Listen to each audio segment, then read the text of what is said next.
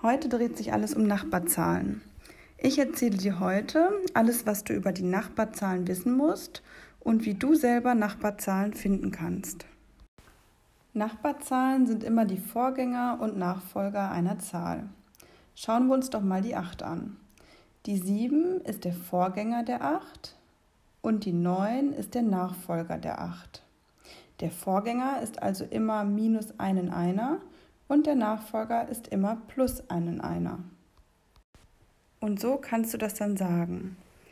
7 und 9 sind die Nachbarzahlen von der 8.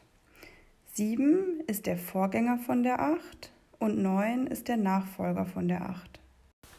Man kann sich aber auch Nachbarzehnern anschauen, wie zum Beispiel bei der 53.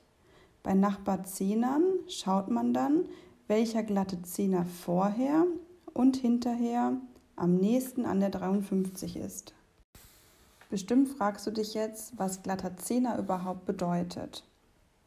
Das meint, dass die Einer Null sind. Also zum Beispiel 10, 20, 30 und 40.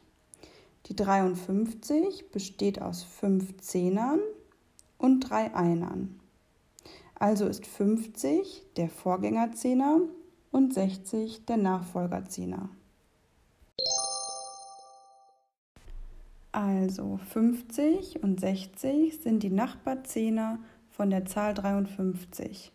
50 ist der Vorgänger von der 53 und 60 ist der Nachfolger von der 53.